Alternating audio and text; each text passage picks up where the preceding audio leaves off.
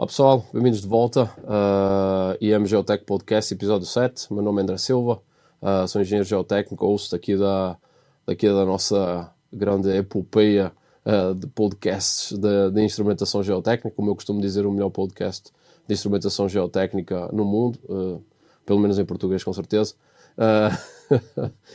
Bem-vindos de volta. para iniciar, como sempre, se quiserem entrar em contato direto connosco, vocês podem entrar em contato através do nosso Gmail, que é o imonitgeotech.gmail.com. Podem feedback, parcerias, patrocínios, ficamos abertos a tudo. Temos todas as nossas redes sociais, LinkedIn, WhatsApp, uh, Facebook, Instagram, YouTube, uh, mas para além disso vocês têm o nosso, o nosso endereço de e-mail para entrar em contato. Como já, já sabem, temos o apoio institucional do TC220, que é o Comitê Internacional de, monitor, de Instrumentação e Monitoramento Geotécnico. Uh, vamos deixar de enrolação, vamos partir para o que interessa, vamos apresentar o nosso convidado, porque é para isso que vocês estão aqui. Portanto, hoje tenho o prazer de uh, apresentar o engenheiro Luciano Souza. Uh, Luciano possui a graduação, possui uma graduação em Engenharia Civil pela Universidade Federal de Juiz de Fora e é mestre em Engenharia Geotécnica pela Universidade Federal do Rio de Janeiro. Possui experiências académicas na Universidade de Colorado Boulder, Estados Unidos, Universidade de Cambridge, uh, eh, UK, e Université de Gustave Eiffel, na França. Uh, além disto, participou de diversos cursos, incluindo o curso de Instrumentação Geotécnica promovido pela NASCA em Roma, que nós vamos falar com um especial carinho aqui. Uh, atualmente, com 6 anos de experiência no mercado, o Luciano trabalha há aproximadamente 4 anos com a área de geotecnia de mineração, tendo passado por empresas como Fonte Geotécnica, DF Mais Engenharia e atualmente na multinacional uh, Clone Krippenberger, também conhecida como KCB, uh, onde atua como coordenador de projetos e engenheiro geotécnico. Tem experiência em projetos de pilhas estéril e rejeito, descaracterização de barragens de rejeito, estando envolvido em três grandes projetos de descaracterização, estudos de ruptura hipotética, em ensaios de campo e laboratório, projeto de instrumentação e análise de risco. Atualmente já participou em projetos no Brasil, em Portugal e no Canadá. Antes de introduzir e dar as boas-vindas ao Luciano, só falando que é um prazer ter aqui e uh, o, o, nosso primeiro consultor projetista que vai fazer aqui o nosso podcast. Portanto, nós, muitas vezes nós batemos nos consultores e nos projetistas, já faço esta introdução e hoje vamos dar a palavra ao Luciano. Luciano, muito bem-vindo, obrigado por ter aceito o convite.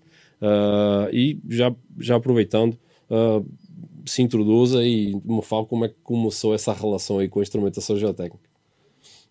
Oi, André. É, boa noite. Primeiro, o prazer é meu. Fiquei muito satisfeito com o convite. É sempre um prazer falar da, da profissão que, que, que eu tanto gosto de exercer e é, o pessoal que me conhece sabe que eu gosto bastante de falar, então sempre uma oportunidade de, de falar é sempre bom para mim.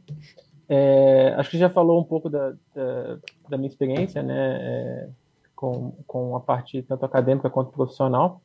É, essa, essa questão da instrumentação é, assim, talvez o primeiro grande, grande virada de chave que eu tive em relação à instrumentação foi esse curso, assim, que, que eu tive a oportunidade de cursar em, em Roma, enquanto eu estava fazendo mestrado, e que me, me mostrou quão amplo pode ser e essas novas tecnologias que tem, né, e desde que eu entrei no mercado de trabalho, especificamente nessa área de geotecnia de mineração, eu tenho tentado tratar com, com bastante carinho, especialmente uhum. porque no Brasil agora, nessa área que a gente tem trabalhado, a gente tem muitas oportunidades de aplicar coisas que que talvez lá fora é, os profissionais ainda tenham bastante dificuldade, bastante restrições. Então, acho que a gente está num, num momento bastante oportuno aqui no Brasil para testar diferentes coisas.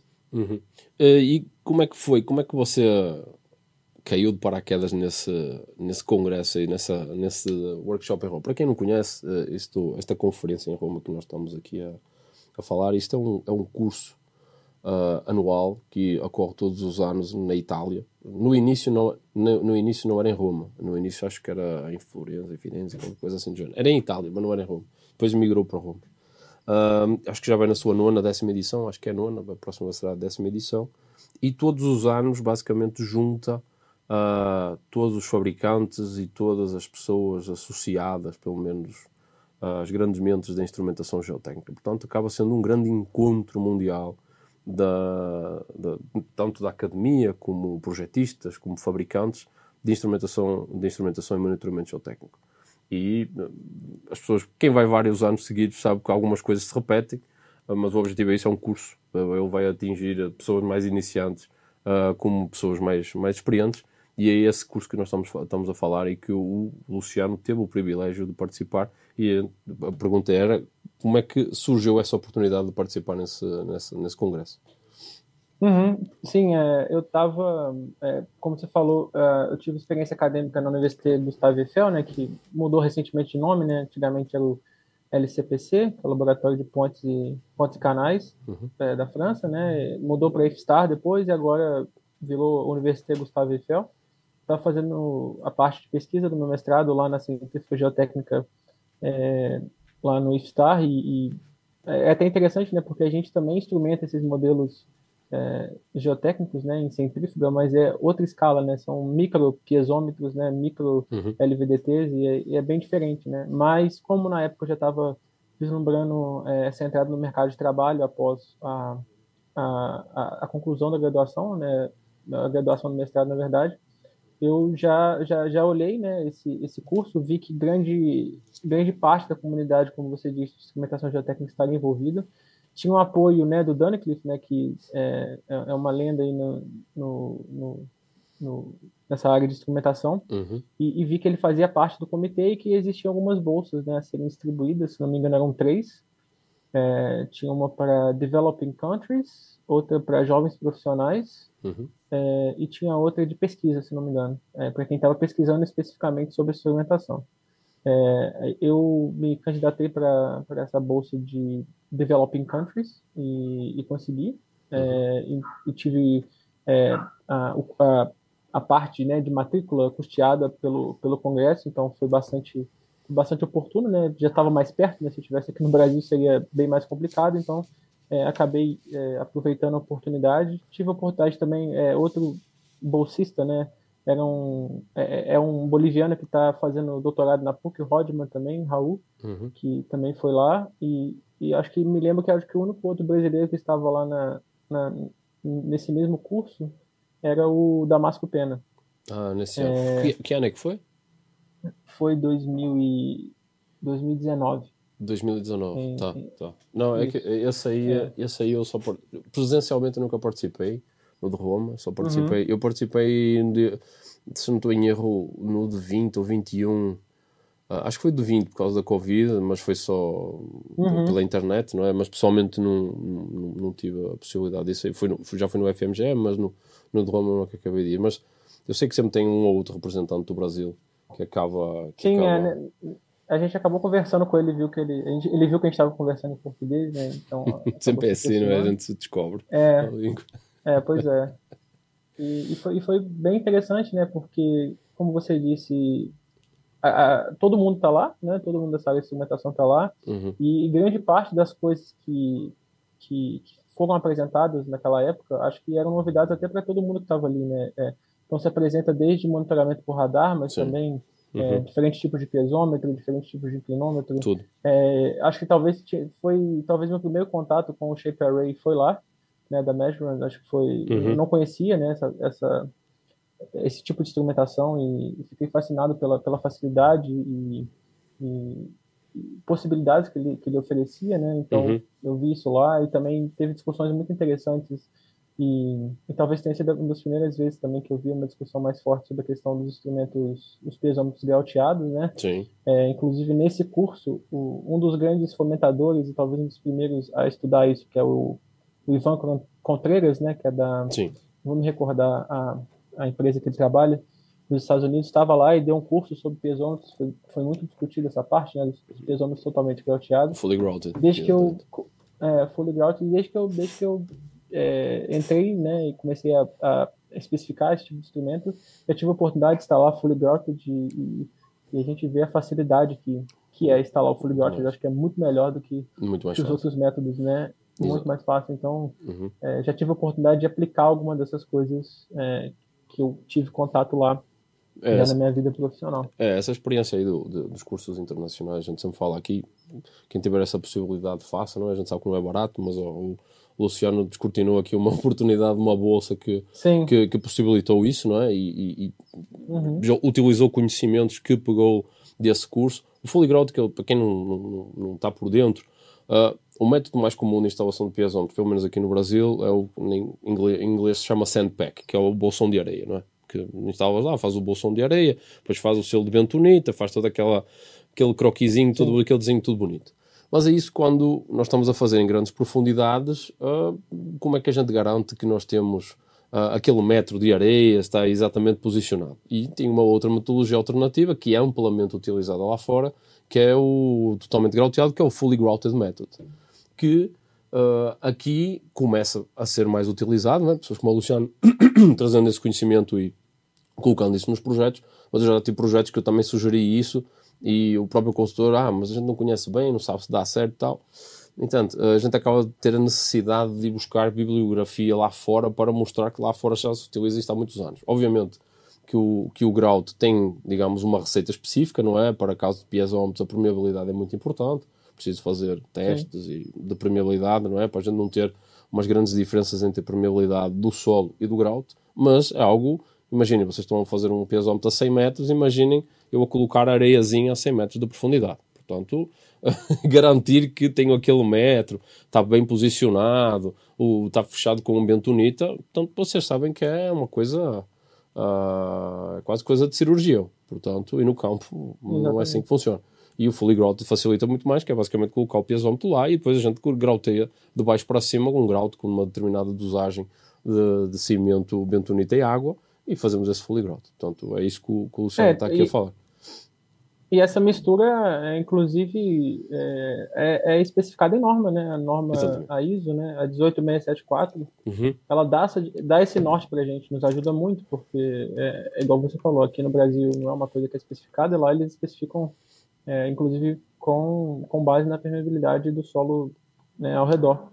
Isso, isso, nos ajuda, nos dá um guia, né? Uhum. É, qual que, qual que, quais são as, qual é o tipo de mistura que tem que ser feito, né? Exatamente. Isso eu acho que é um, é um dos grandes. Funciona, funciona, funciona muito bom, funciona muito bem e ajuda principalmente a produtividade, né? Da, muito mais fácil. É, dos instaladores também, isso, muito isso, mais isso, fácil. Isso. Claro que é preciso, o Luciano está aqui a falar, precisa esse controle de qualidade na, na proporção do, dos elementos que, de, de, que se coloca. Não é só chegar lá e colocar água, mistura cimento e bentonita. Não. Tem uma dosagem própria para nós conseguir, depois temos umas metodologias e, e cur, quem acompanha curso, quem acompanha congresso de instrumentação e até congresso de mineração, de instrumentação associada à mineração, o, o fully grouted é altamente discutido, principalmente lá fora. Questão de piezómetros totalmente Sim. grauteados, temos de resultados, compara a casa grande com piezómetro corda vibrante, os resultados, tempos de reação, vai para o laboratório, testa as permeabilidades, portanto, isso é uma discussão uh, pertinente uh, acerca disso. E, e, é muito bom saber que o, o curso foi útil na, nesse aspecto e em outros aspectos também terá sido útil. Uma coisa que eu queria aproveitar aqui, já que estamos a falar no curso, eu ia pedir ao, ao, ao Ale se tem essa foto aí disponível que eu gostava de mostrar aqui. Ora bem, as pessoas vão ver aqui na tela. Esta foto aqui, o Luciano uh, ao centro, não é? do seu lado esquerdo, meu esquerdo, uh, Paulo Mazanti, que é o organizador, é o, o diretor da NASCA e, e o organizador do, do, da Conferência de Roma, e à sua direita, aquele tiozinho de cabelo branco com um aspecto muito simpático, uhum. John Duncliffe, a maior referência da instrumentação geotécnica mundial, não é? Acho que para muitos já todo mundo conhece, e que escreveu o Red Book, não é? A principal, a Bíblia da instrumentação, mas o Luciano tem aqui, vou até confessar, eu não conhecia o Luciano pessoalmente, uma vez eu estava aqui uh, vendo nos LinkedIn e vi esta foto aqui e eu pensei, aqui o homem é um privilegiado, não é? E aí surgiu a oportunidade, destino quis, e eu pensei assim, a pessoa, isso é assim, quem, quem tiver uma foto com John Duncliffe automaticamente está elegível para participar no podcast. Isso é assim que funciona. Portanto, é, sou, eu, sou eu que mando o podcast, as regras são minhas. Portanto, seja tiram foto, já garantiu. Agora, vocês talvez não consigam, porque o coitado do Duncliffe já, já é falecido, não é? Já, já tem uma lecture, inclusive, no nome dele. Mas, uh, brincadeiras à parte, uh, vamos continuar aqui. Então, Luciano, então, tiveste esta experiência lá fora, portanto, estou a ver que tiveste experiência nos Estados Unidos, tiveste experiência na, na uhum. França. E aí, quando tu voltaste para o Brasil, já voltaste uh, trabalhando ou saíste procurando? Como é que foi esse processo aí depois da transição dos estudos para a parte profissional? Uhum. É, acho que, é, como, como eu disse, eu já tinha alguns colegas de mestrado é, já no mercado de trabalho, então já, já tinha oportunidade de continuar no doutorado. uhum. é, até mesmo é, continuar com esse mesmo projeto, né, que era um projeto que investigava taludes é, submarinos sujeitos a terremotos, era um projeto da Petrobras, eu tinha a oportunidade de, de continuar, mas é, é era um, considerando o, o, a condição do mercado, que, que eu acho que se perpetua até hoje, né, é, o mercado um pouco aquecido, acho que seria o momento ideal, né, para achei que seria o momento ideal para ir para o mercado de trabalho, uhum. entendendo que é, eu acho que na, naquele momento fazia mais sentido para mim continuar no mercado de trabalho, não por questões financeiras, mas acho que mais por por tentar ter essa vivência e fazer um doutorado talvez mais para frente um pouco mais dentro de algum problema que né, a gente consiga ajudar a resolver o mercado. Acho que eu, uhum. eu, eu, senti que eu precisava dessa vivência, então já já saí do, dessa, desse, desse período na França com essa missão, com esse, com esse objetivo é, de me colocar no mercado de trabalho. Né? A Belo Horizonte, acho que hoje em dia é a capital brasileira da geotecnia, né? É, muito voltada para a mineração, né? Obviamente, né? Uhum. Mas não só, né? Aqui a gente tem outras grandes empresas também que fazem é, projetos de infraestrutura que acabam sendo somadas às, às empresas de, que trabalham com geotecnia de mineração que tem grandes desafios, né? Uhum. Então, quando eu voltei, eu já já me candidatei a algumas vagas e meu primeiro emprego foi na Fontes, né, uhum. né, geotécnica, e logo depois fui para a EDF e agora estou na estou na KCB. Uhum. É, e, e, é uma coisa que é, acho que o mercado o mercado continua aquecido, né? Isso, tu, tu iniciaste em que... ainda tem muitos desafios, uhum. em... muitos desafios a serem a serem concluídos, né? Em que ano é que tu começaste? virada de 2019 para 2020, fim de 2019. Então, pós-Brumadinho, então. Foi pós-Brumadinho. Pós -Brumadinho. É, então, não, eu estou a fazer aqui esta, esta timeline aqui para entender, porque uh, tivemos, nós tivemos um, um surto de demanda depois de Mariana e depois de Brumadinho, cara. Sim o mercado, a procura por instrumentação no mercado ficou assim por um ladinho. Aconteceu 25 de janeiro de 2019, lembro perfeitamente desse dia. Uh, uhum. Eu lembro que na altura estava a trabalhar num projeto em fevereiro, tive que ir para Belo Horizonte. E eu, ah, eu já contei isso aqui no podcast. Eu lembro de a gente estava à procura e tipo, não havia nem máquina cara, disponível no mercado para fazer sondagem, perfuração. Tava até, hoje não, até hoje não tem, né? É uma tem. coisa que ainda falta até hoje. até hoje. É. Eu lembro que eu corri Belo Horizonte direto, liguei, liguei, a gente estava a precisar de uma, de uma rotativa para fazer um, uma, umas, umas perfurações, uh, para fazer uns, uma instalação dos piazómetros. E cara, uhum. assim, toda a gente me dizia assim que não tinha. Eles tinham-me dito um cara de, de, que fabricava a máquina olhou para mim e disse assim, cara, aconteceu um acidente, fevereiro parou tudo, o pessoal ficou assim naquela, o que é que vai acontecer daqui para a frente, como é que vai ser? Uhum.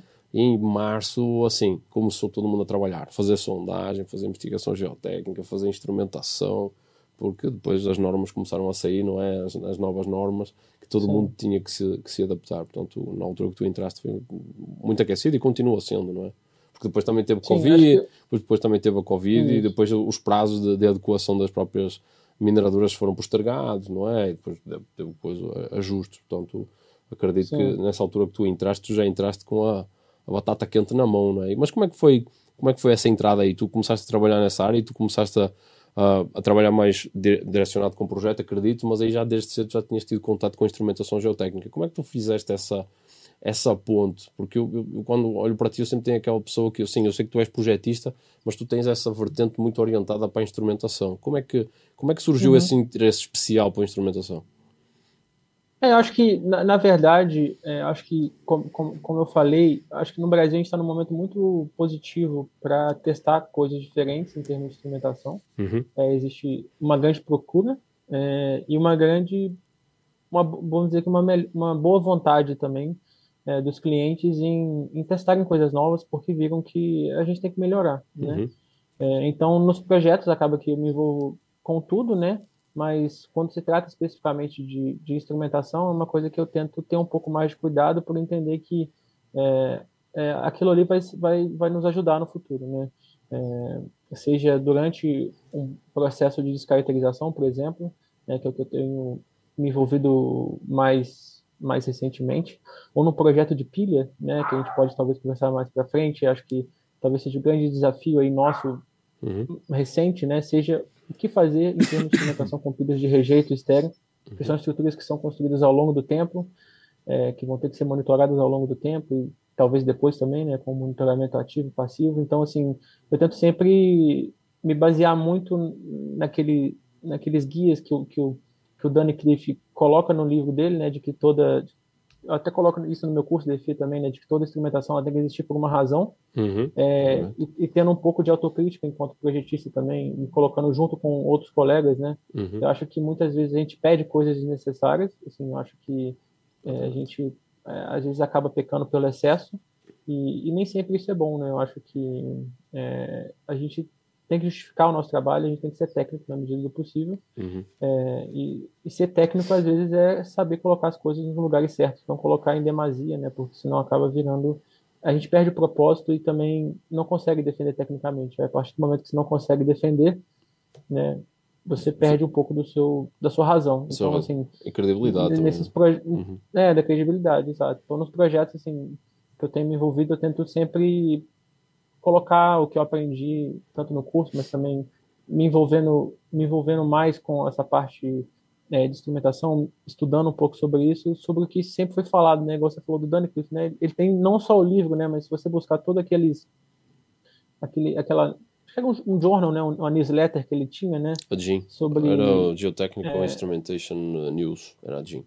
News. Era, é maravilhoso, tem vários artigos lá, assim, fantásticos Sim. e que nos, uhum. me ajudam muito a pensar no que fazer, porque acho que é, é fácil sair colocando pontos no, numa planta, né? Mas é difícil pensar Exatamente. naquilo ali funcionando e naquilo ali como um todo. Então, acho, acho, que é esse cuidado que eu tento buscar enquanto, enquanto projetista, assim. Uhum. Então, por isso mesmo, aí tu tocas no ponto aqui que eu, que eu falei até na parte de introdução, nos, eu diria nos primeiros seis podcasts, a gente saiu batendo em projetista, né? Aí a gente sai batendo em projetista e é assim, não, tem que chamar um projetista aí para se defender, não é? Portanto, mas a, é, é, é, a questão de. Não é comum.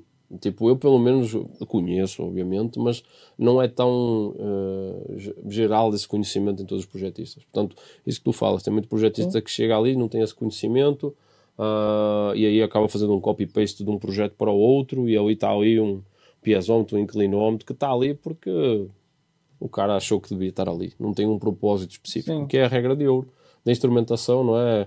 Todo o instrumento tem que responder uma pergunta da obra, não é? Eu, eu simplifico em português é assim: todo o instrumento tem um propósito, é uma coisa mais filosófica, Sim. Sim. Uh, mas acaba, uhum. sendo, acaba, acaba sendo isso, não é? O Dan Cliff batia muito uhum. nessa batia muito nessa tecla nós temos que ir a esse princípio não? É? eu estou a colocar um instrumento aqui Sim. porque eu olho o pesômetro que eu quero saber ah, o nível friático a pressão que está aqui quero saber o inclinómetro quero saber os deslocamentos horizontais verticais da forma como, como, como eu for instalar ah, entre outros pesômetros selvas de pressão para colocar nas pilhas enfim uma série de, de, de, de, grandezas que eu quero medir e eu vou utilizar determinados instrumentos para medir essas grandezas portanto é isso, uhum. tem que ter um propósito. Não é como o Luciano está aqui e ele é bem criterioso nessa parte. Se eu vou colocar isso num projeto e eu não consigo justificar porque é que eu estou, o meu cliente vai perguntar: então para que é que eu vou gastar dinheiro nisto aqui? Ah, não, estou a fazer um teste, estou a fazer aqui, ah, e a gente sabe, em termos profissionais, gastar o dinheiro dos outros nem sempre é bom para a nossa credibilidade. Portanto, a gente tem que fazer o melhor projeto possível dentro do budget que, que, que está disponibilizado. É? A gente sabe que nem sempre os budgets Sim. para instrumentação são os melhores. Uh, mineração tem um pouco mais, mais de, de, de, budget para isso, não é? Mas mesmo tendo dinheiro, a gente vai sair gastando porque, ah, eu tenho aqui dinheiro, vou gastar. Não, eu vou gastar porque tenho que gastar de determinada maneira, não, não gastar por gastar. Portanto, acho que essa perspectiva do Luciano era isso que a gente, quando, quando o convidei, era esse tipo de perspectiva que eu acho que vale a pena partilhar do lado dos projetistas, não é? Não é só bater neles, eles também sabem o que estão a fazer. e, uh, e tem muitos deles que sabem o que estão a fazer e depois eles vão para campo e dizem assim, oh, este dado aqui está errado, isto aqui não faz sentido. Não? Também, eles também existem. O que a gente está aqui debatendo sim, sim. é que assim, tem, tem que existir mais no mercado. A gente está eh, do género no mercado, eles terem mais uh, fundamentação, terem este tipo de curso, tipo, uh, tem o curso que foram, na, foram a Roma, ouviram um digital, ouviram em webinar, o fully grouted. O fully grouted pode ser aplicado em piezómetro, como pode ser colocado em outros instrumentos. Atenção, portanto, não é, não é só nisto aqui. Portanto, e, e continuando, tu mencionaste o teu curso, que eu acho que também vale a uhum. pena lecionar. Na realidade, eu acabei cruzando o caminho com o Luciano através do curso. Uh, foi a primeira uhum. vez que eu vi. Eu vi que ele estava um dia no LinkedIn e vi que ele estava uh, promovendo um curso de instrumentação e monitoramento, geotécnico, me chamou imediatamente a atenção. E aí eu fui ver o curso. E cara, por testemunho pessoal, eu fiz a inscrição no curso, a inscrição era, era bem acessível à época. E aí eu me inscrevi, fui, fui ver e, cara, um, provavelmente um dos cursos mais completos em termos de conteúdo, muito vasto, muito extenso, muita informação uh, por um preço acessível. E aí eu queria saber de onde surgiu essa ideia, de onde surgiu esse convite e de onde surgiu uhum. esse, esse, tempo para conseguir fazer uma coisa tão extensa e tão bem, tão completa. É, obrigado pelos elogios. Assim, é, esse convite surgiu da, da EFIA, né? A, EFIA é uma, uma plataforma de ensino de engenharia. Ela, ela foca bastante em resolver alguns, algumas dores em termos de capacitação que algumas empresas uhum. é, acho que principalmente aqui em Belo Horizonte tem sofrido muito, né, que a gente tem profissionais muito júniores, né, e existe uma demanda muito grande por cursos e, né, não só de instrumentação de forma geral, né, a EFI é uma plataforma que tem vários cursos nessa área de geotecnia, mas também tem a área de hidrologia, geologia. Uhum. É um dos cursos que foi mapeado na época, e a época eu estava trabalhando na, na ADF+, é, foi recomendado meu nome por saber que, que é, igual eu falei, eu gosto de falar, então eu, eu costumo, eu gosto, de, eu gosto muito de ensinar também, tenho, é, acho que eu tenho uma boa didática também, consigo transmitir as coisas de forma uhum. é, clara e tento é, parcelar da melhor forma possível, mas também não, não, não tento é, ser muito didático ao extremo, porque acho que quando você é técnico você também tem que pegar, puxar um pouco, né? Sim, sim, sim. E surgiu, e, e surgiu essa oportunidade, é, fiz, tentei fazer um curso é, pensando em projetista, uhum. né, pensando na minha vivência enquanto projetista e o que eu gostaria de pensar, o que eu penso na verdade, é, quando a gente está fazendo fazendo um plano de instrumentação, por exemplo, uhum. é, e também pensando no, em como interpretar, porque acho que isso às vezes é, acho que não para um, um engenheiro nível pleno, assim, mas acho que quando você entra no mercado de trabalho, está começando a entender o que é uma instrumentação, ler acompanhar a leitura de um piezômetro, acompanhar a leitura de um inclinômetro. É, às vezes você não sabe interpretar o que está ali, né? É, e eu tentei fazer de forma bastante didática, é um curso rápido, são são oito horas. Tem um hum. curso só sobre pilhas também, porque na época na DF mais eu estava na, na célula na, na, célula de engenharia, né? Na DF na época era acho que até hoje é dividida em células, né? Então uhum. a célula que eu estava tratava sobre pilhas de rejeito estéreo, a gente tinha desafios muito específicos e por eu estar em contato com projetos tanto a nível conceitual de pilhas que vão ser feitas ainda e pilhas que é, bastante bastante ousadas, né? É, pilhas com 200, 300 metros de altura. Caramba. É, a gente estava trabalhando a nível conceitual nessas pilhas, é, mas também existiam a eu não estava envolvido diretamente, mas também existiam discussões acerca das pilhas que estavam sendo construídas, né, das pilhas de rejeito, principalmente, que estavam sendo construídas, uhum. né, tanto o ADF mais ali quanto, quanto o cliente né, estavam aprendendo a, a, a, projetar junto, né, entendendo que é, pilha é, é, um, tem um fator operacional muito importante, né, assim, a gente não vai ser igual uma barragem, né, que vai ter um momento de construção e operação, né, pilha é, é construído e operado, então a gente tem que absorver demandas da operação também, entender o lado deles, entender que a usina funciona de maneira diferente. Uhum. Então, tentei trazer um pouco dessa vivência também para esse curso que é, menor, que é, que é menor tem quatro horas. É, e para o ano que vem a gente pretende, eu junto com a Evelyn, é, uma amiga uhum. é, minha que trabalha na KCB também, tá. é, que teve uma, uma vivência muito, muito interessante em campo, instalando instrumento. Ela trabalhou na, na, na geomecânica do Rio por, Sim, é, por três anos. Sim. É, então instalou bastante instrumentos, instalou inclusive instrumentos especificados pela KCB também.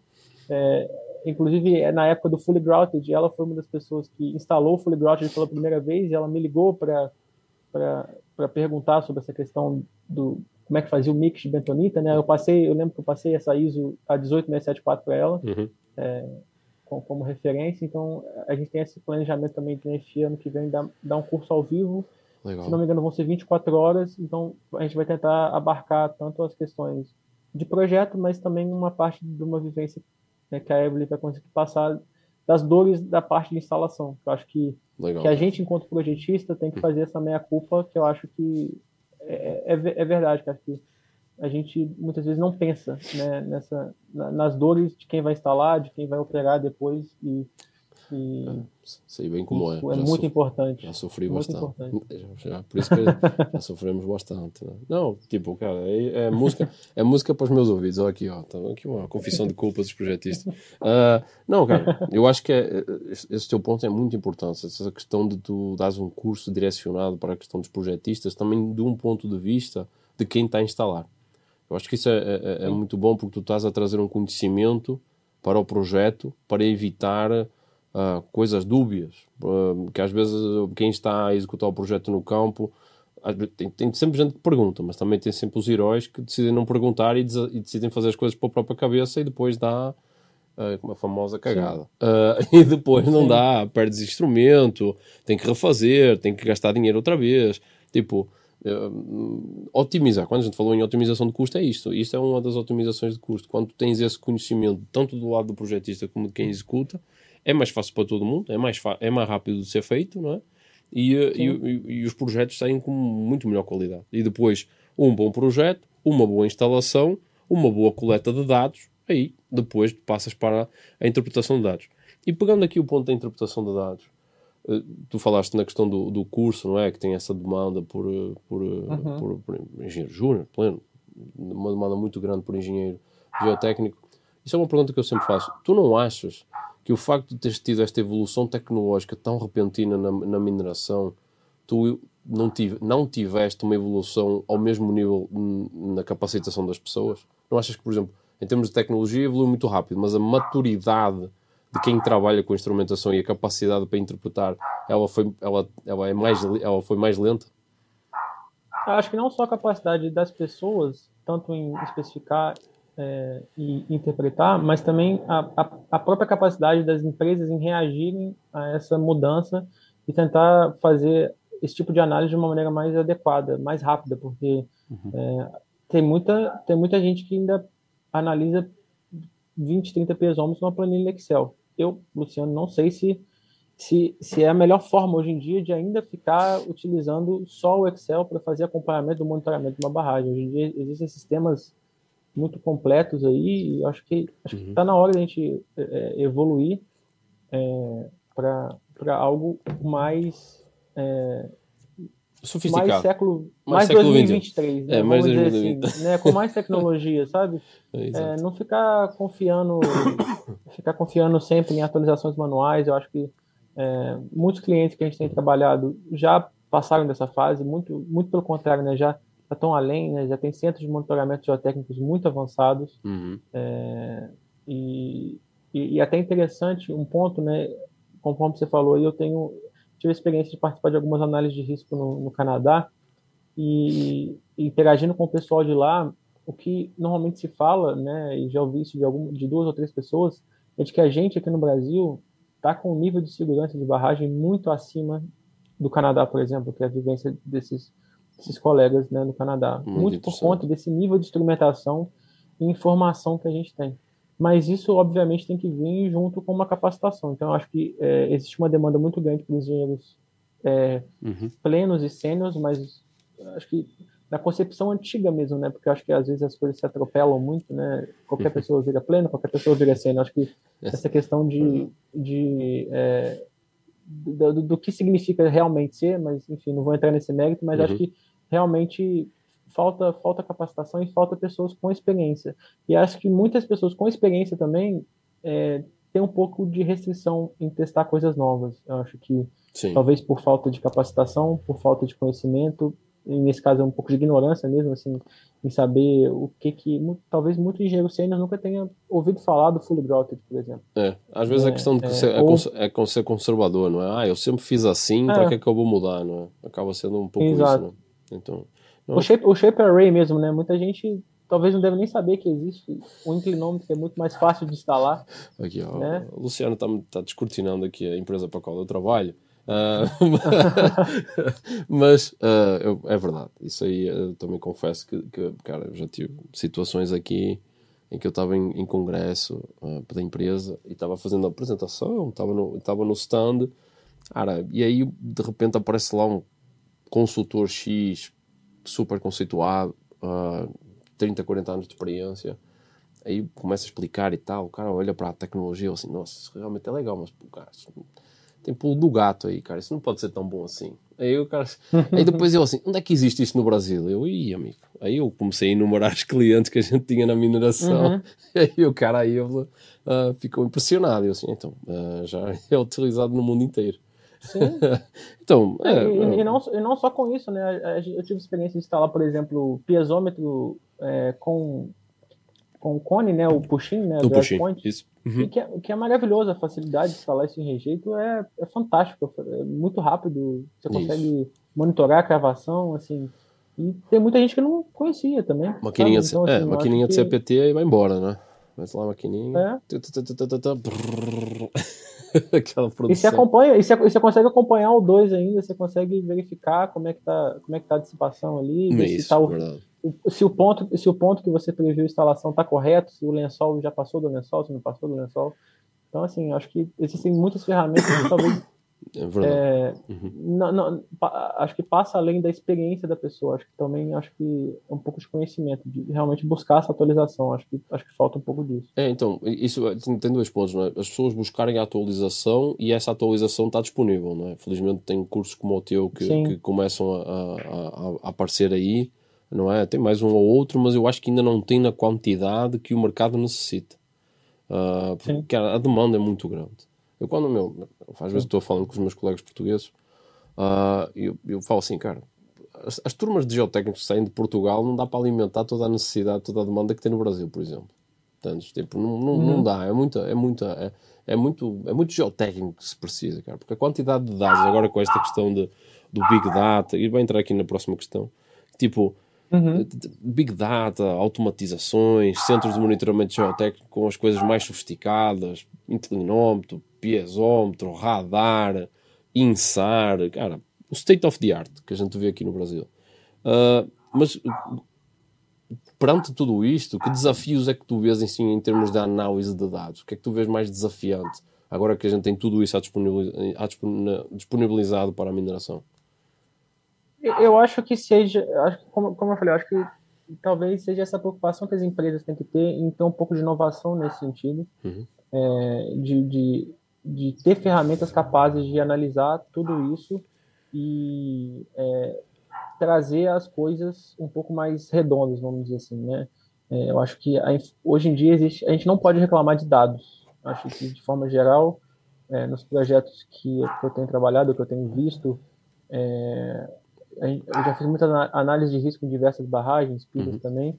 Acho que de forma geral a gente está muito bem coberto é, em termos de informação. Agora, a, a, chave é como tratar melhor essa informação uhum. para que a, a, as nossas tomadas de decisões sejam mais assertivas. Então, o que tu estás a dizer, é que, tu estás a dizer é que tu achas que o controle de qualidade, a forma que os dados estão a chegar, é relativamente boa. A questão é que o que é que tu fazes com os dados em termos de interpretação. É isso que tu estás a querer dizer. Sim, Exato. Uhum. Eu acho que é, existem ferramentas diversas, é, projetistas mesmo, né, que têm os próprios sistemas de, de, segurança de barragem que fazem essas, essas análises interpretações e tem visualizações diversas. Uhum. Eu acho que isso é um caminho porque facilita muito a nossa vida quando a gente vai tentar é, entender o estado de segurança de uma estrutura, por exemplo. É, facilita muito, mas eu acho que é, às vezes pode nos cegar também por conta de um comportamento mecânico vamos dizer assim, de análise recorrente de informações, uhum. a gente às vezes perde um pouco do que, que pode estar realmente estar acontecendo com a estrutura.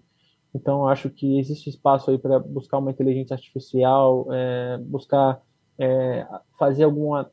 É, utilizar essa, essa, informação que vem em tempo real para alimentar modelos é, de forma um pouco mais automatizada, porque não seja uma coisa, chega informação, alimenta o modelo para essa condição. Não uhum. sei, acho que é, talvez seja algo mais nesse sentido, sabe? Analisar em termos de extensão de informação uhum. é, ou análise de estabilidade de uma forma um pouco mais é, automatizada, fazer esse link mais direto. Eu acho que não é fácil, é desafiador, até porque a gente não pode deixar sempre na mão do, dos computadores, né? Claro, Mas claro. eu acho que, que tem que diminuir esse gap em termos do que chega o tempo que você, que você toma decisão e faz é, essa avaliação. O que estás a dizer é retroalimentar. Tu tens o teu projeto e a, a questão é que sim, antigamente, antigamente e ainda hoje, nós temos as nossas informações de projeto e nós temos a informação da instrumentação.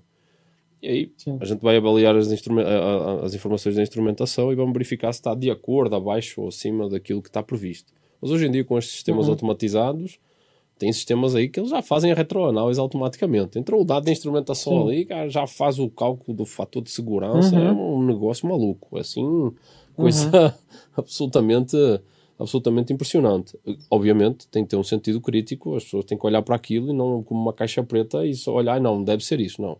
Exato, olhar com uma, com, uma, com uma consciência crítica, que, que é isso que nós estamos aqui falando da questão da maturidade. Nós estamos perante tanta uhum. tecnologia seja ela de monitoramento, seja ela para análise de elementos finitos, análise de estabilidade, outras análises, hidrologia, enfim.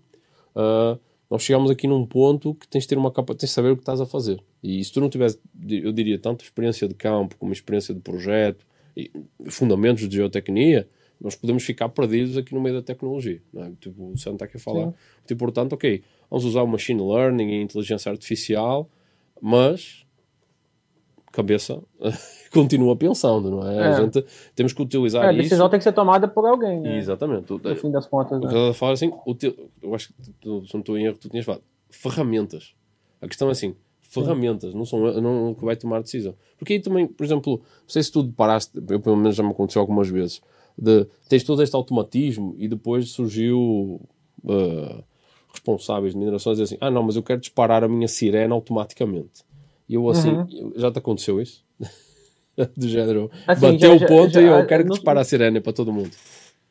Né, nos projetos de, é, que a gente tem nos envolvido, o que a gente costuma falar é sobre esse tópico de retroalimentar, né? Uhum. É de que os nossos modelos são vivos. A gente, uhum. né, os projetos, a gente tenta sempre falar que temos essa informação com essa data de corte, mas é, que essas informações elas têm que ser tem que ir retroalimentando nossos modelos para que a gente consiga tomar decisões assertivas. Uhum. Isso, isso envolve é, fazer esse acompanhamento realmente enquanto a obra está acontecendo. É, a respeito dessa questão de, de níveis de controle, né, é, que aqui, aqui, aqui em Belo Horizonte, acho que das primeiras, no mercado de mineração, uma das primeiras coisas que, que eu me incomodei muito foi com o nome carta de risco. É, porque, não sei, se, se, não sei se você sabe o que, que, o que, que é a carta de risco. Sim, estou familiarizado. Não sei no é, detalhe, mas estou familiarizado. É. Pode, pode então, prosseguir. seria, seria, uma, seria uma, um documento que estipula os níveis de controle de uma barragem, mas aqui optou-se por chamar, agora me, não sei realmente por que, optou-se por chamar de carta de risco, acho que não faz sentido nenhum.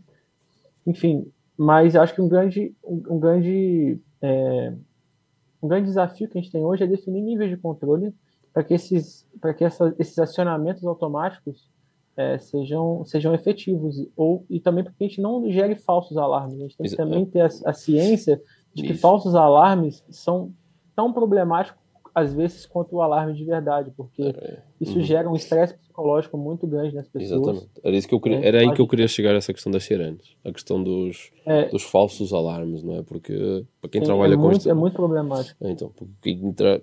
quem trabalha com instrumentação e, e, com dados e tudo mais, cara, não está livre de, por exemplo, uh, eu já tive experiências disso, de, ah, olha, a bateria ficou fraca de um determinado data logger e ele não consegue alimentar o instrumento e um dos sintomas da bateria fraca é o instrumento dar valores que não são razoáveis. Valores, Sim. assim, muito fora da escala. E quem trabalha com empresas uhum. de instrumentação sabe, olha, isto é uma característica, é um sintoma de que a bateria está fraca. Só que o sistema que está captando esses dados e está processando o dado, ele não, muitos deles não sabem isso, não têm esse aviso. Processa, vai e dispara uma sirene e olha, evacua a cidade.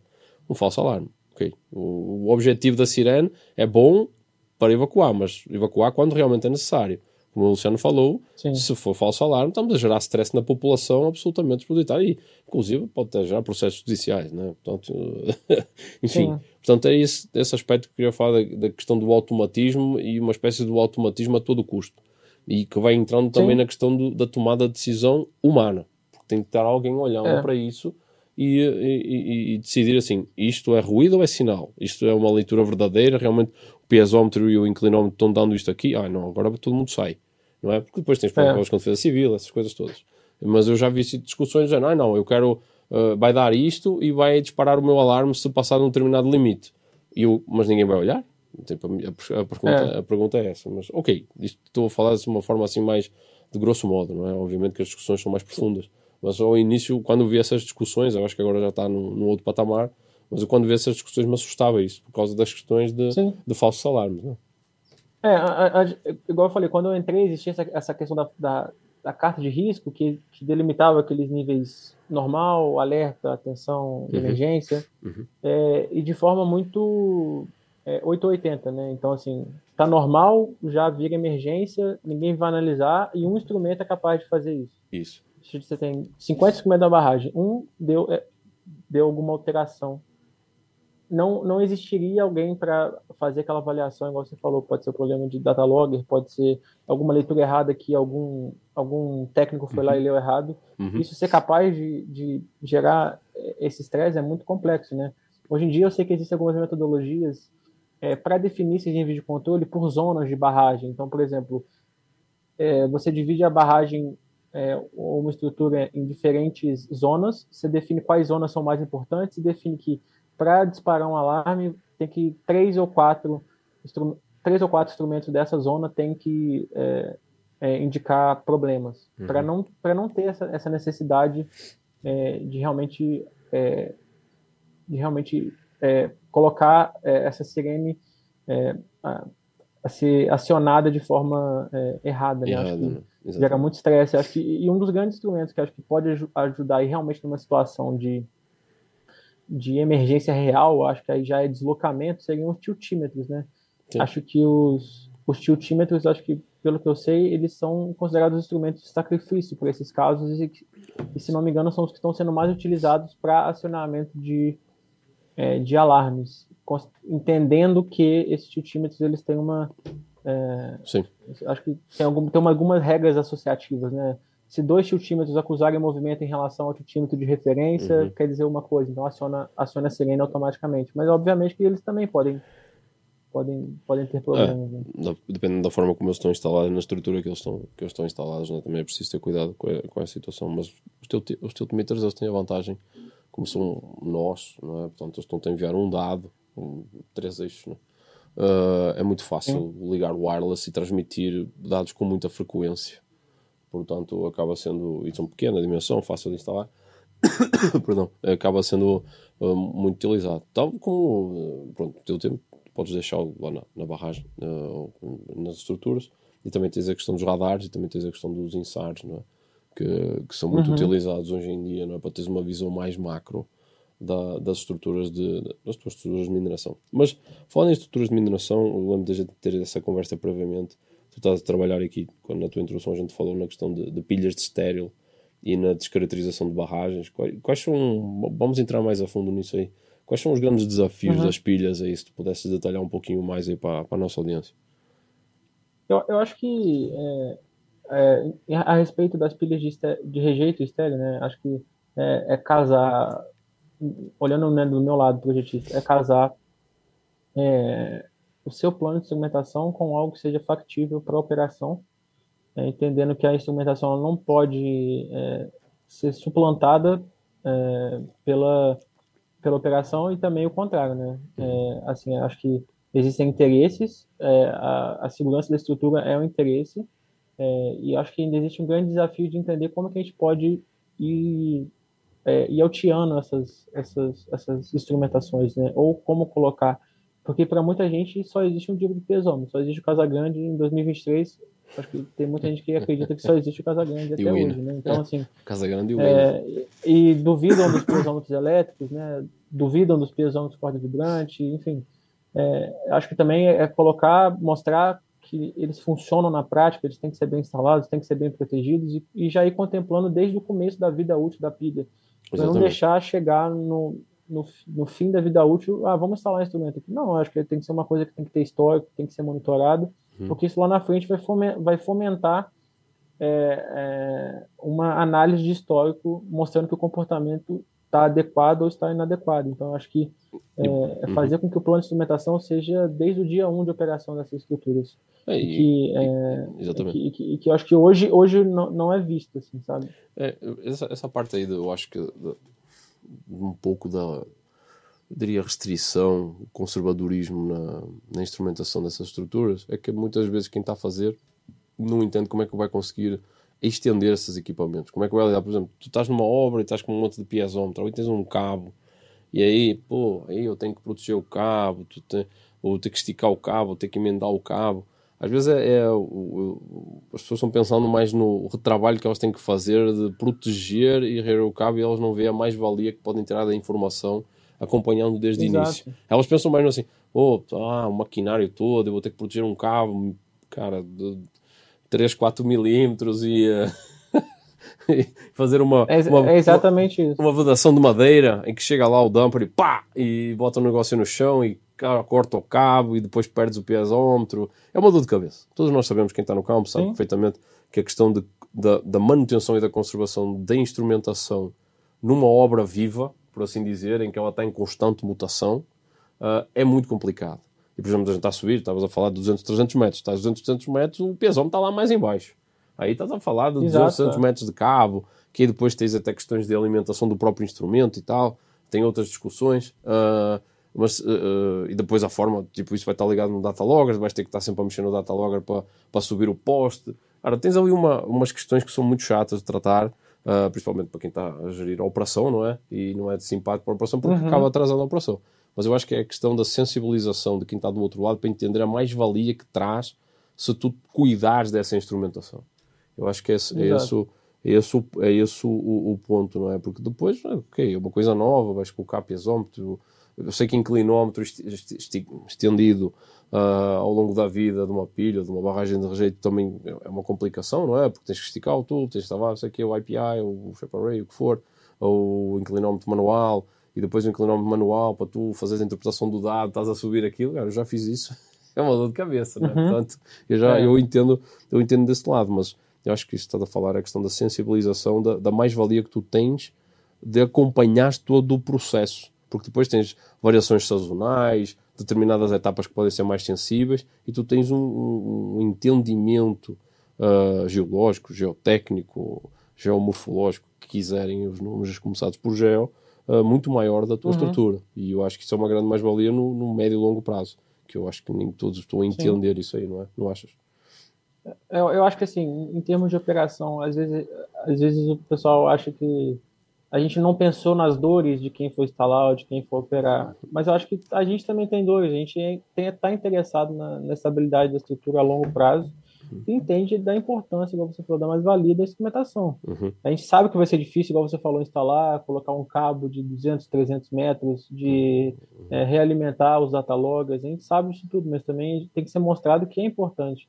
Nesse aspecto, eu acho que no Brasil, a legislação, trazendo essa figura do do engenheiro de registros, né, do EOR, que já que é muito bem aplicado já na, na, na engenharia de barragens, mas eu acho que já algumas empresas já fazem movimento para existir o engenheiro de registro também das pilhas, e talvez eu acho que seja mais importante até do que os engenheiros de registro em barragens, para que essa, essa, essas mudanças de segmentação, essas mudanças de projeto, esse histórico todo não se perca.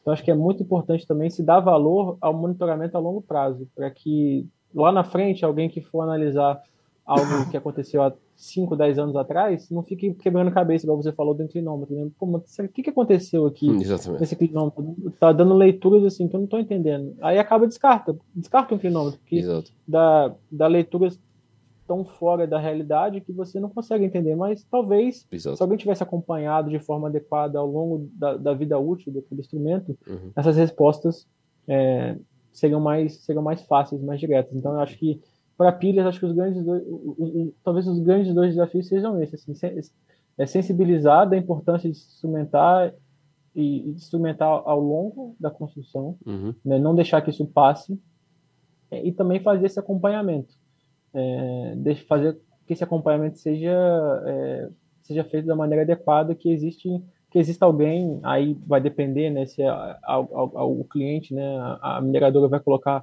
alguém próprio para fazer essa, essa, uhum. essa alimentação, ou contratar uma figura externa do consultor, que seja um engenheiro de registro, uhum. para fazer esse acompanhamento, porque eu acho que no futuro, quando você for analisar o fechamento de uma estrutura dessa, vai ser muito importante você ter o histórico completo para tomada de decisão de um fechamento é, ou não. E em termos de. E se a gente pular aqui para a descaracterização de barragens, quais são os maiores desafios nessa, nessa tipo de trabalho? É, para a descaracterização, eu acho que é, um, é, um, é uma dor que eu estou vivendo agora, né, no, no, projeto que eu tenho trabalhado, que é como escavar é, mantendo instrumentos, é, uhum. utilizando equipamentos é, não tripulados. Tá. É, é, um grande é um, é um desafio. É o problema reverso. É o problema reverso. Exatamente. É o problema de não altear, é o problema de rebaixar, né? E não acertar no instrumento. Reba... Exatamente. E adiciona-se a isso, né, acho que é de conhecimento público, né, de que muitas dessas estruturas estão utilizando equipamentos remotos, né, escavadeiras remotas, caminhões remotos. Sim. Então você não vai ter alguém ali circulando a área do seu instrumento falando aqui não pode mexer, isso vai ter tudo feito uma cabine com uhum. ar-condicionado. Então, é, esse, esse eu acho que é um grande desafio. É, e o, o, outro desafio que eu acredito que exista para essa parte de descaracterização seja a relocação de instrumentos é, para que a gente consiga monitorar o processo em si de descaracterização. Né? Então, muitas dessas estruturas que estão sendo descaracterizadas hoje, elas têm acesso restrito.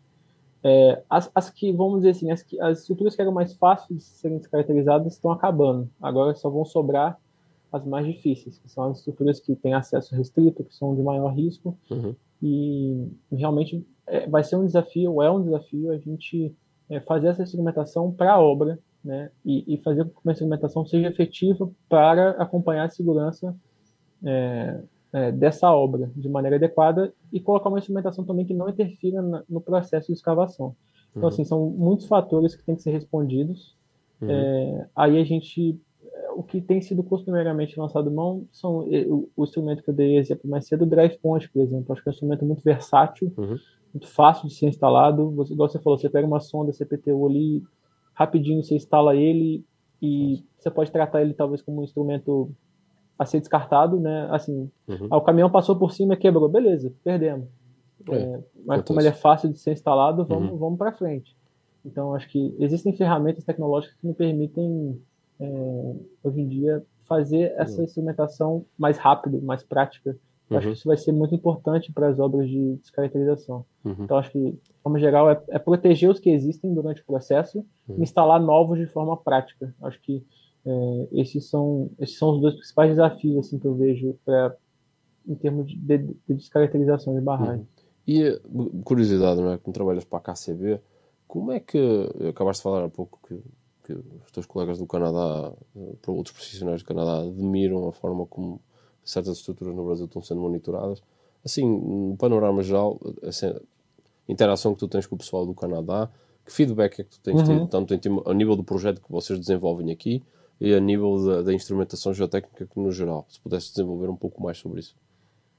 É, eu acho que de forma geral eles, são, eles, são, eles ficam sempre muito impressionados com os, os desafios que a gente tem. É, assim, a KCB tem uma expertise muito grande lá fora, né? Trabalha não só com mineração, trabalha com a área de, né, de power transportation também, né? Trabalha com, é, com energia, né? Hoje em dia, o maior, a maior usina hidrelétrica a ser construída talvez no mundo hoje em dia é um projeto KCB, que é o Site C lá o no Site Canadá. C no Canadá, né? Sim, conheço. Isso. É, e também existem muitos projetos da KCB de instrumentação em, em taludes rodoviários ferroviários lá uhum. no Canadá, isso é muito forte lá. Uhum. E, e, quando a gente vai mostrar para eles é, essas interferências que a gente tem hoje em dia, acho que nem, nem não só a questão do desafio, mas as interferências, o, o, o quão difícil é desmontar uma barragem, por exemplo. É, acho que sempre é, mostra para eles que os desafios que a gente tem aqui são, são muito grandes, assim, sabe? Então eles, eles ficam muito é, empolgados de trabalhar com a gente, porque acho que traz uma vivência para eles também que eles não têm. Então a gente utiliza a experiência deles com obras parecidas. Uhum. É, lá no Canadá é, existem barragens muito grandes também uhum. e que talvez passam por processos similares, mas não iguais. Eu acho que o processo de caracterização é único no mundo, né? Então a gente tem que sempre nossa, nossa, nossa ideia é sempre jogar para o lado é, mais conservador, tentando oh. entender as etapas e fazendo acompanhamento. Né? A gente uhum. fala muito do método observacional, por exemplo. Né? É, uhum. É, obviamente que se a gente for olhar no, na vírgula ali, né, quando foi, foi Peck né, que, que cunhou o método observacional, né, quando ele falou do método que não era aplicável a barragens que, que, que as estruturas que podem se liquefazer, ter uma queda é, momentânea, né, é, abrupta, né? Uhum. Mas se a gente pensar que a gente consegue acompanhar o processo à medida que a gente vai entendendo melhor o que está acontecendo com o processo de escavação, uhum. é, eu acho que isso consegue nos retroalimentar. Então, essa sempre essa ideia que o pessoal lá de fora tenta nos passar, de nos dar, de mostrar que é um grande desafio que a gente tem, é, mas que a gente pode tentar lançar mão de ferramentas consagradas, né? O método observacional, por exemplo, né? a gente tentando e aprendendo, uhum. sempre tentando trabalhar com segurança, mas é, ir avançando conforme a gente ganha segurança com, com o que tem sido feito. Muito bom. Uh, aqui o Ale já me está aqui avisando que estamos nos minutos finais, não é? Eu falei, uma hora passa a voar, cara, aqui a conversa, não vai falando, mas Antes das considerações eh, finais, uh, Luciano, eu gostava de saber a tua opinião uhum. de o que é que tu vês para o futuro? Qual é que tu achas, quais são as principais tendências futuras nos projetos de instrumentação uh, no Brasil e tu tenhas visto no mundo, não é? Tu trabalhas com pessoa internacional. O que é que tu achas? O que é que o futuro nos reserva em termos de projeto de instrumentação? Ah, eu, eu, acho que eu comentei contigo, né, anteriormente, quando a gente teve a nossa conversa, a nossa conversa inicial, né, de que é, recentemente a gente teve um sucesso bastante interessante com utilização de medidores de umidade para medição de saturação uhum. é, em, em, uma estrutura de rejeitos, né. Uhum. Esse trabalho vai ser publicado é, esse ano no, no Tailings and Mine Waste, no Canadá. É, e eu acho que para pilhas é uma, é uma questão muito interessante, né, porque hoje em dia ainda existe essa discussão da, da saturação ou não é, do, do, rejeito que está sendo empilhado teoricamente a seco, né? E esse acompanhamento de de saturação é, em tempo real, né, a partir de uma, uma medição calibrada, pode ajudar muito a, a, definir se a estratégia de disposição está sendo feita da maneira adequada ou não. Uhum. Se, se o rejeito realmente não tem sido trabalhado da forma é, não saturada, né? A gente, Isso. porque se a gente, se a gente for ter que colocar piezômetro numa pilha inteira, vai virar um paliteiro, né? Então eu acho que é, a gente tem que pensar em estratégias um pouco mais inteligentes que nos permitam tomar decisões, uhum. mas sem, igual você falou, é, ultrapassar o orçamento é, que tem, que a gente, a gente sabe que o instrumento ali tá, tem que responder uma coisa. Eu acho que no caso das pilhas, uma, a maior questão talvez seja a minha pilha está saturada ou não? Qual é o grau de saturação dela? Eu estou conseguindo atingir o grau de saturação de umidade que foi previsto em projeto? Se não, o que, que eu tenho que fazer para melhorar? Ou Isso. vou ter que reforçar, vou ter que mudar a inclinação de um talude? Então, uhum. acho que para a área de mineração, a gente teve esse sucesso recente. É, com, com, esse monitoramento, não foi nem numa pilha, foi numa, foi, no, foi numa barragem. E a gente conseguiu fazer esse monitoramento, a gente coletou amostras, verificou que realmente tem, tem, tem tido relativo sucesso. Então, acho que é, essa é uma tendência. E acho que a outra tendência é aquilo que a gente já conversou sobre interpretação, uma interpretação que se retroalimenta, né? Eu acho que eu, eu pessoalmente vi poucas, assim, eu, Luciano mesmo, vi poucas que consigam nos dar essa, essa, essa, essa visão holística uhum. sobre uma condição de estrutura. Acho que a gente vê um monte de gráfico, né? Vê um monte de, de linha num, num, num gráfico, mas eu acho que eu ainda não vi alguma ferramenta que, que, consiga dar isso de uma maneira mais integrada, juntando radar, juntando, é, juntando piezômetro, juntando inclinômetro, uhum. é, para que a gente consiga tomar decisão de uma maneira mais, mais uhum. rápida. Acho que as coisas estão muito, estão muito, estão muito dispersas ainda. Ainda não estão totalmente cada, integradas, cada... não é? Ainda não estão. Não estão tem muita tecnologia, mas ela ainda não está integrada. Ela ainda não foi feita para conversar uma com a outra, não é? Está começando Sim. ainda por aí. Não, ok. Exato, exato. Uhum. Ora, uh, teria muito mais perguntas uh, que eu falo, não é? A gente poderia ir para duas horas, mas isso é outro. Teria que renegociar o contrato aqui do podcast. uh, essa é outra conversa. Uh, Luciano, estamos a chegando aqui no nosso final. Uh, deixo aqui o espaço para as tuas considerações finais para a gente encerrar aqui o, o nosso podcast. André, agradecer novamente pelo convite, me coloco à disposição aí para é, possibilidades futuras. Eu acho que a gente tem, você falou, essa disseminação do conhecimento é muito importante. Uhum. É, acho que perpassa um pouco da, da, da, da, experiência em si. Acho que é muito, acho que tá, acho que a gente tem que disseminar mais essas novas tecnologias. Uhum. É, às vezes, muitas das vezes essas os profissionais né, têm que ver para crer, né? E a gente tem que disseminar realmente mostrando que funciona.